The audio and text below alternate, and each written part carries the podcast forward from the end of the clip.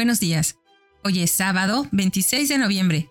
Faltan 35 días para terminar el año. Yo soy Gladys Yáñez y esto es Ciencia toda la semana. Hoy tenemos 22 historias de ciencia con dos conmemoraciones mundiales. Pero antes, ¿quién dijo? El futuro ofrece muy poca esperanza para aquellos que esperan que nuestros nuevos esclavos mecánicos nos ofrezcan un mundo en el que podamos descansar de pensar. Pueden ayudarnos, pero a costa de exigencias supremas de nuestra honestidad y nuestra inteligencia. El mundo del futuro será una lucha cada vez más exigente contra las limitaciones de nuestra inteligencia. No una cómoda hamaca en la que podamos acostarnos para ser atendidos por nuestros esclavos robots. Descúbrelo al final del episodio. Hoy celebramos el Día Internacional de las Personas Cuidadoras. El 26 de noviembre es el Día Internacional de las Personas Cuidadoras, que juegan un papel fundamental en el cuidado diario de las personas que se encuentran impedidas para hacerlo.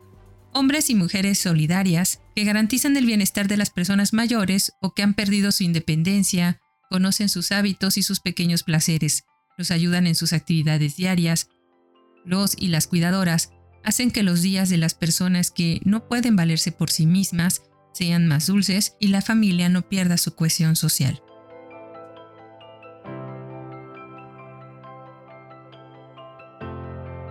Hoy también es el Día Mundial contra el uso indiscriminado de agroquímicos. El uso de agroquímicos principalmente plaguicidas, está aumentando en países en desarrollo que intentan impulsar su producción agrícola. Debido a la falta de conocimientos adecuados entre los pequeños agricultores, esto provoca frecuentes envenenamientos entre las personas que habitan en su comunidad y la contaminación del medio ambiente. Las intoxicaciones por plaguicidas están aumentando entre los agricultores de los países de bajos ingresos lo que lleva a síntomas agudos que eventualmente provocan la muerte o intoxicaciones crónicas con deterioro neurológico, cáncer, enfermedades pulmonares, enfermedades de la piel y daño fetal.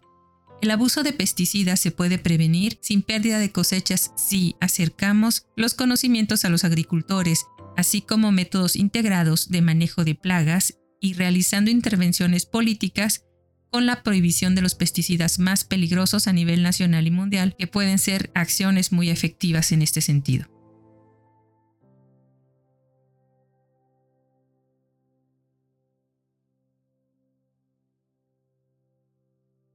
Historia de ciencia número 3.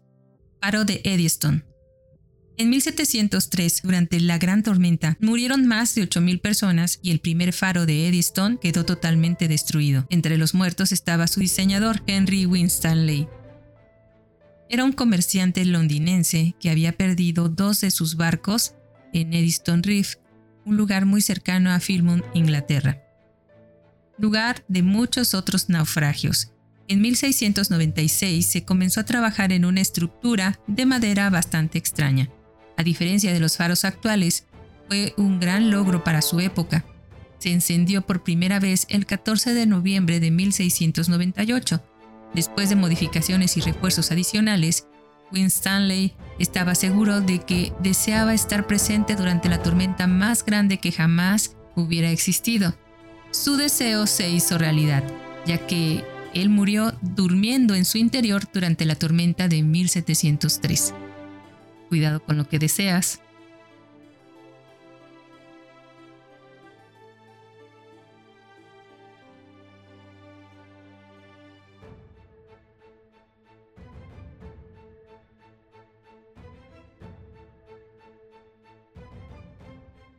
Historia de ciencia número 4. Coleccionista botánico de James Cook. Greor Foster nació el 26 de noviembre de 1754 era un explorador y científico alemán que ayudó a establecer el libro de viajes literario como un género favorito en la literatura alemana. Foster navegó al Pacífico como coleccionista botánico con la segunda expedición de James Cook en el Pacífico, la que duró de 1772 a 1775 a bordo del Resolution. Luego de este viaje trabajó como antropólogo, ensayista, crítico de arte y escritor de viajes en Alemania. Y finalmente Participó en la Revolución Francesa antes de morir en su exilio en París en 1794. Murió antes de cumplir los 40 años.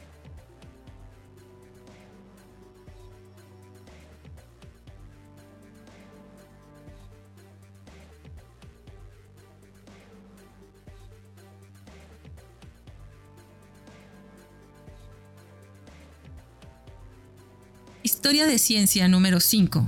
Columbio.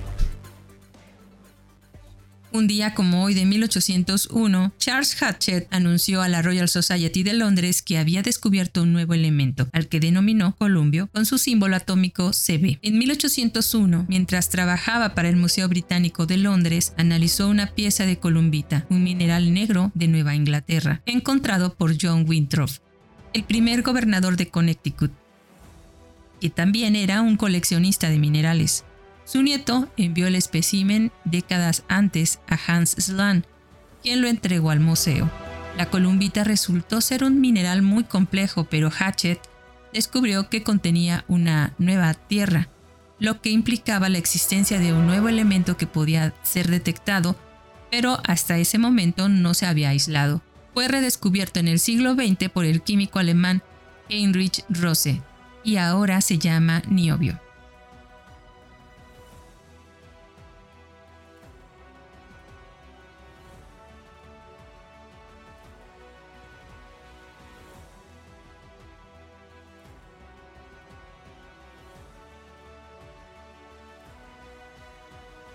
Historia de ciencia número 6. Hidroelectricidad.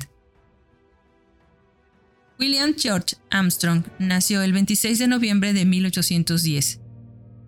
Fue un inventor, ingeniero e industrial inglés en ingeniería hidráulica, construcción naval y artillería.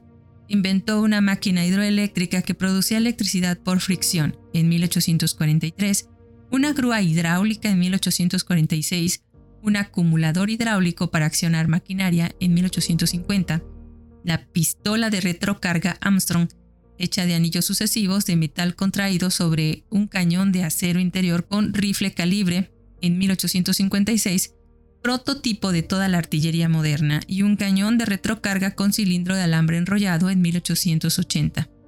Fundó la Elwick Engineering Works en 1847 que fusionó en 1927, en la que fusionó en 1920, en la que fusionó en 1927 sus actividades de armamento y construcción naval con Vickerson Company para formar la Vickers Armstrong, para formar la Vickers Armstrong. Su mansión en Crackside fue la primera casa británica iluminada por hidroelectricidad.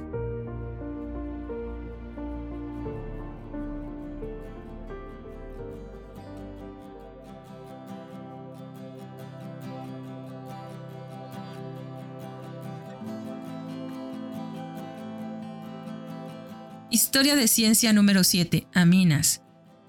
Charles Adolphe Gurtz nació el 26 de noviembre de 1817, químico y educador francés destacado por su investigación sobre compuestos orgánicos nitrogenados, hidrocarburos y glicoles. En 1848, estudió un grupo de compuestos relacionados con el amoníaco, llamados aminas, y demostró que pertenecían a un tipo con núcleo de nitrógeno. El amoníaco es un átomo de nitrógeno unido a tres hidrógenos, mientras que las aminas, los radicales orgánicos, reemplazan a uno o más de estos hidrógenos.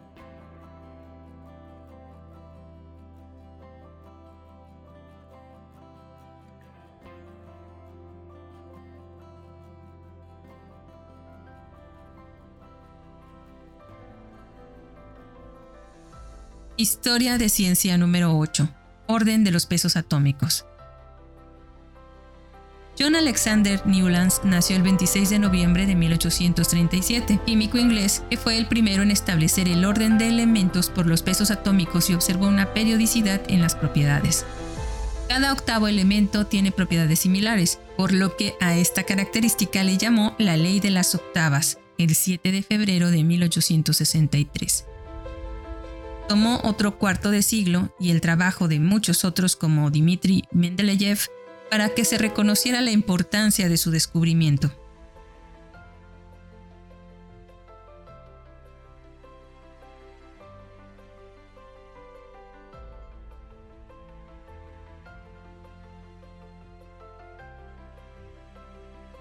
Historia de ciencia número 9. Lingüística moderna. Ferdinand de Saussure nació el 26 de noviembre de 1857, lingüista suizo, nacido en Ginebra, cuyas ideas sobre la estructura del lenguaje sentaron las bases de gran parte del enfoque y progreso de las ciencias lingüísticas en el siglo XX. El trabajo por el que es más conocido, el Cours de Lingüística General de 1916, en español Curso de Lingüística General, fue compilado a partir de las notas de clase de sus alumnos después de su muerte. Su enfoque en el lenguaje como un sistema subyacente inspiró a una gran parte de la semiología y el estructuralismo posteriores, y a menudo se le describe como el fundador de la lingüística moderna.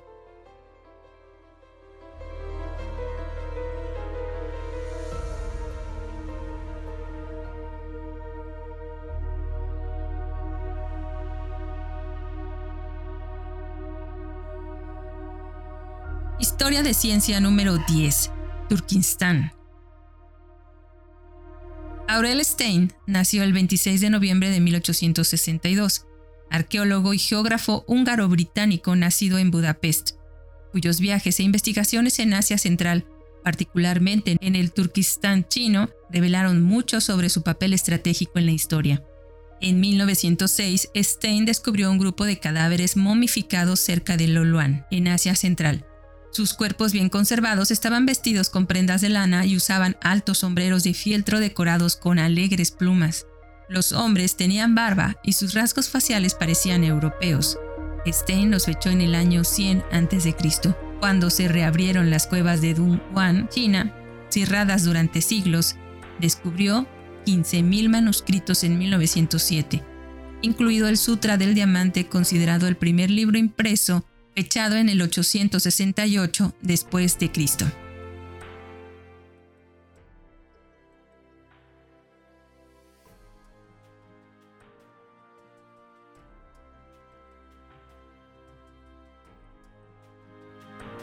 Historia de ciencia número 11, primera foto de un meteorito. Un día como hoy de 1885 se fotografió el primer rastro de meteoritos en Praga, Checoslovaquia. Esto fue parte de la lluvia de meteoritos andrómedidas, también conocida como biélidas, porque fueron causadas por el cometa Biela. William Denning notó la actividad con tasas promedio de 100 por hora, la noche siguiente, el 27 de noviembre, declaró que los meteoritos caían tan densamente a medida que avanzaba la noche que se hizo casi imposible enumerarlos. Los observadores con cielos especialmente despejados tenían tasas de alrededor de un meteoro por segundo, esto es 3.600 meteoritos por hora. Las lluvias de meteoritos son producidas por pequeños fragmentos de desecho cósmico que ingresan a la atmósfera terrestre a una velocidad extremadamente alta los desechos se originan en la intersección entre la órbita de un planeta y la órbita de un cometa.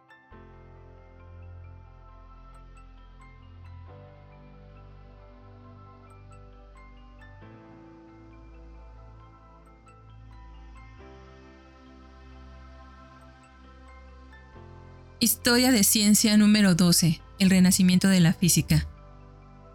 Clark Kleckner Darrow nació el 26 de noviembre de 1891, físico estadounidense que comenzó su carrera como físico investigador en Western Electric, que después se convertiría en Bell Laboratories en 1925.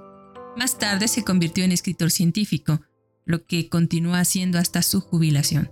Sus prolíficos escritos también incluyeron reseñas críticas, obituarios de científicos, entradas de enciclopedias y cuatro libros de ciencia, en el Instituto Lowell dio una notable serie de conferencias en 1935. Como orador podía interpretar la física con claridad, ya sea para una reunión de científicos especializados o para audiencias populares. Cuatro universidades en diferentes momentos entre 1929 y 1942 lo invitaron como profesor invitado. Un gran divulgador de la ciencia. Se recomienda su libro El Renacimiento de la Física.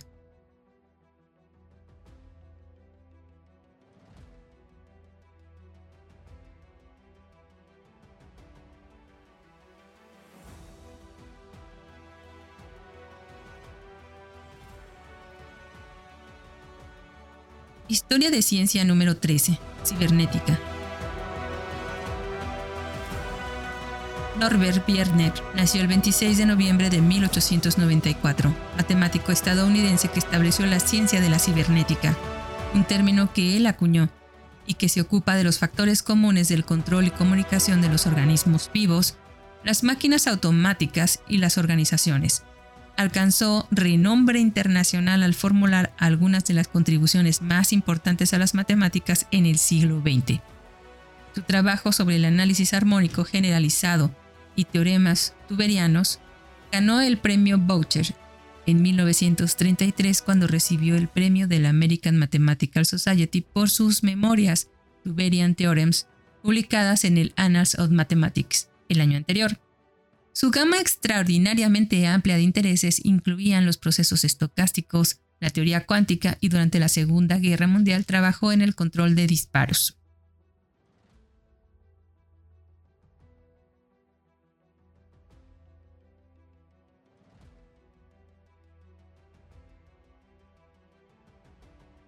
Historia de ciencia número 14. Galaxias y estrellas gigantes.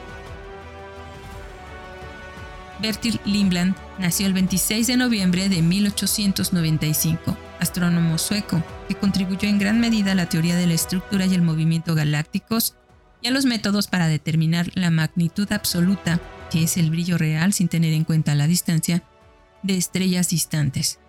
Él teorizó que las áreas alrededor del centro de una galaxia giran y es por eso que se ven aplanadas como la nube de Oort. Luego demostró que eso en realidad sí sucede.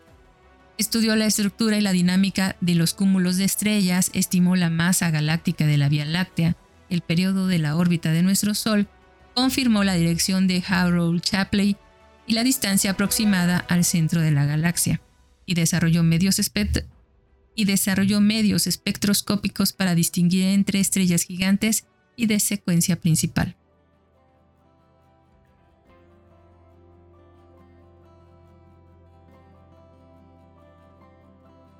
Historia de ciencia número 15.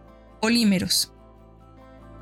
Carl Siegler nació el 26 de noviembre de 1898, químico alemán que compartió el Premio Nobel de Química de 1963 con Giulio Natta por su descubrimiento en el campo de la química y la tecnología de los altos polímeros, mejorando la calidad de los plásticos. Un polímero es una molécula de cadena larga de miles de átomos, formadas al conectar unidades repetitivas de una molécula pequeña, conocida como monómero.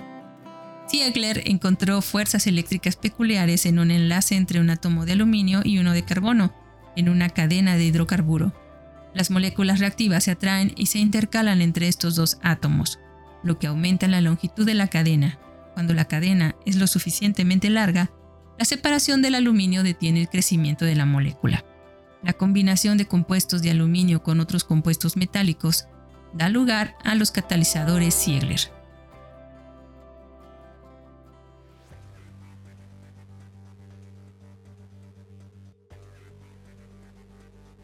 Historia de ciencia número 16. Antecámara de la tumba de Tutankamón. Y continuamos con la historia de la tumba de Tutankamón. Un día como hoy de 1922, el arqueólogo Howard Carter perforó la segunda de las dos puertas que cerraban la tumba del rey Tutankamón.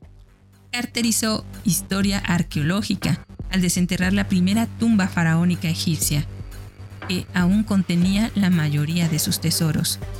Ese día, Carter registró en sus notas. Hicimos una pequeña brecha en la esquina superior izquierda para ver qué había más allá. Este día Carter y su patrocinador, Lord Carnarvon, vieron la antecámara a través de este agujero, donde, dijeron, el interior de la cámara se avecinaba gradualmente ante uno, con su extraña y maravillosa mezcla de objetos extraordinarios y hermosos apilados unos sobre otros se entró en la antecámara al día siguiente.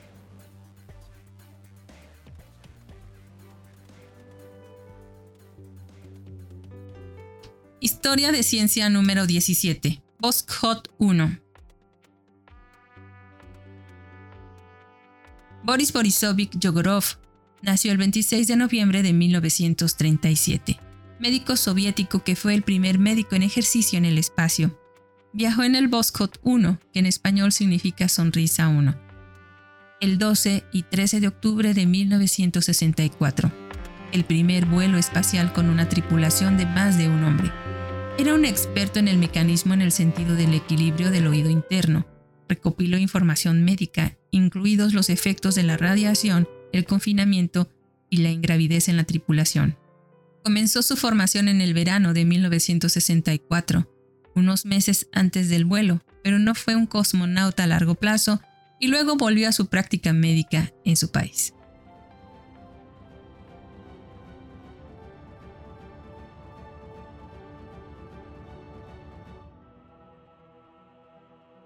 De ciencia número 18. Teorema del valor medio de Bombieri. Enrico Bombieri nació el 26 de noviembre de 1940, matemático italiano que recibió la medalla Fields en 1974 por sus importantes contribuciones al estudio de los números primos, al estudio de las funciones univalentes y a la conjetura local de Bierderbach, a la teoría de las funciones de variables complejas y a la teoría de ecuaciones diferenciales parciales y superficies mínimas. El teorema de valor medio de Bombieri, que se refiere a la distribución de números primos en progresiones aritméticas que se obtiene mediante la aplicación de los métodos de la gran criba, fue una de sus mayores aportaciones. Entre 1979 y 1982 formó parte del Comité Ejecutivo de la Unión Matemática Internacional.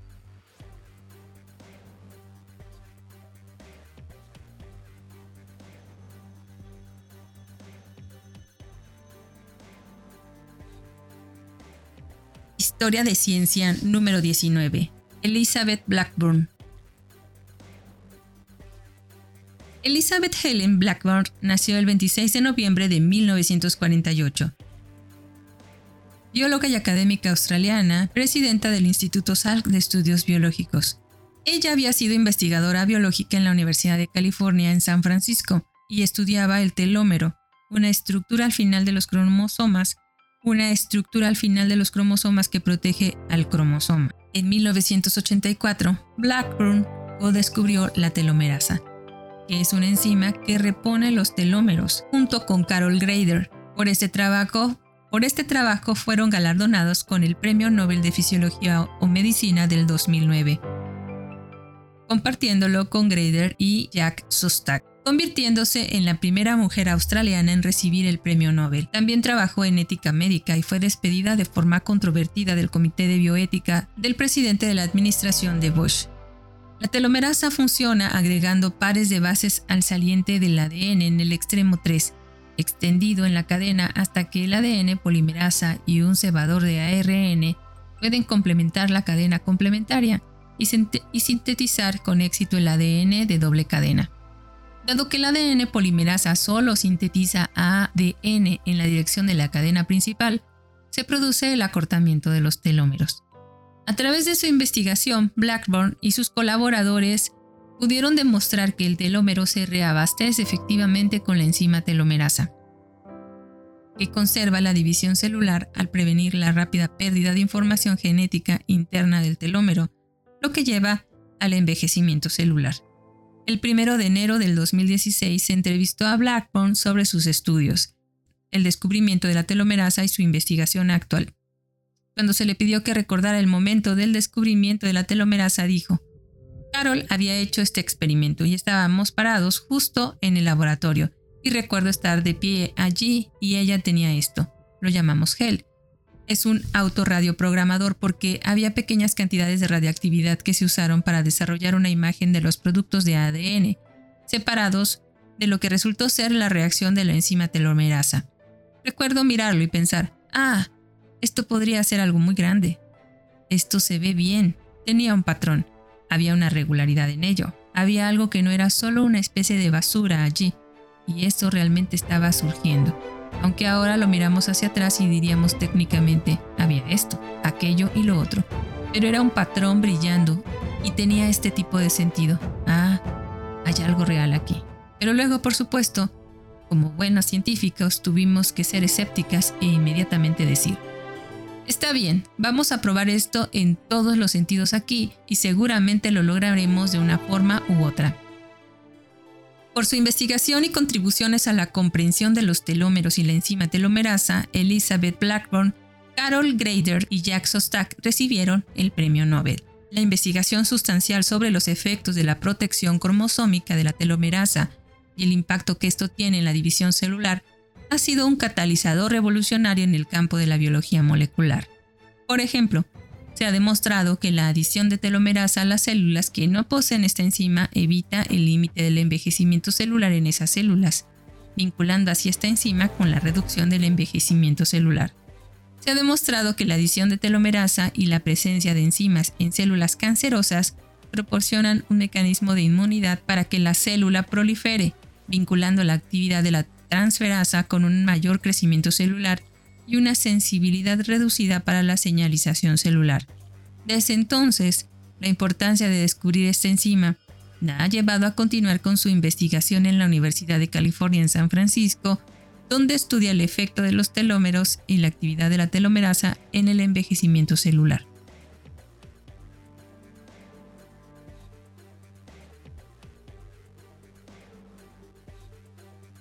Historia de ciencia número 20. Francia en el espacio.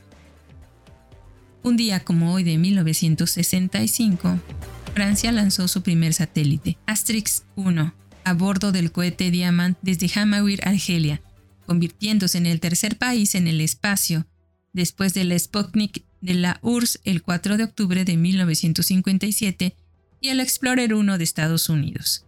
Con una gran carga útil de 42 kilos, el lanzamiento francés fue una prueba del vehículo de lanzamiento Diamant por primera vez.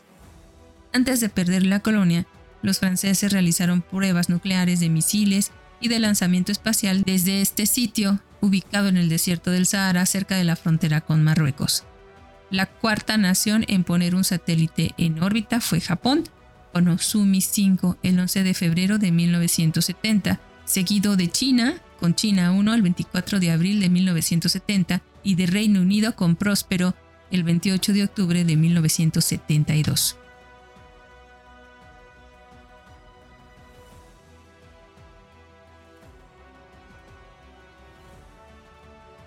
Historia de ciencia número 21, Morelos 2. Y para no quedarnos atrás, este mismo día, pero de 1985, el Morelos 2 fue el segundo satélite de comunicaciones mexicano que formó parte de la serie de satélites de comunicaciones Morelos. Fue construido y puesto en órbita bajo contrato dado por la Secretaría de Comunicaciones y Transportes al Grupo de Espacio y Comunicaciones de Hughes Aircraft. Formó parte de la primera generación de satélites mexicanos, cuya construcción se inició en 1983. Fue lanzado al espacio el 27 de noviembre de 1985 en un transbordador espacial Atlantis. En agosto de 1998, el Morelos 2 comenzó a operar en órbita inclinada.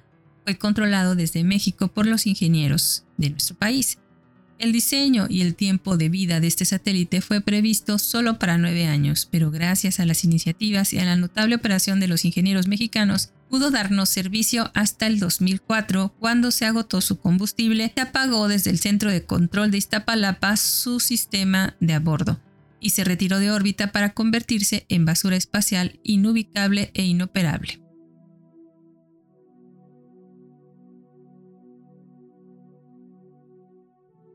Historia de ciencia número 22. Borisov.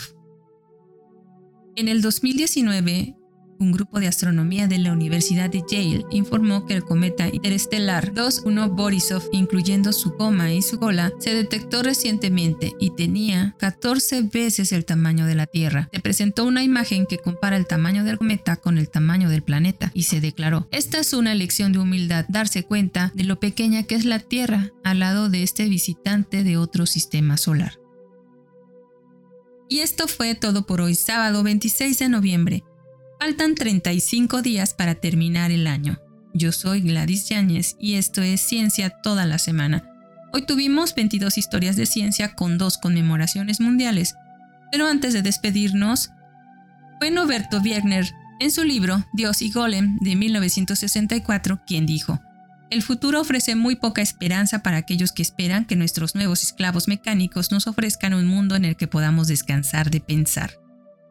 Pueden ayudarnos, pero a costa de exigencias supremas de nuestra honestidad y nuestra inteligencia. El mundo del futuro será una lucha cada vez más exigente contra las limitaciones de nuestra inteligencia, no una cómoda hamaca en la que podamos acostarnos para ser atendidos por nuestros esclavos robot.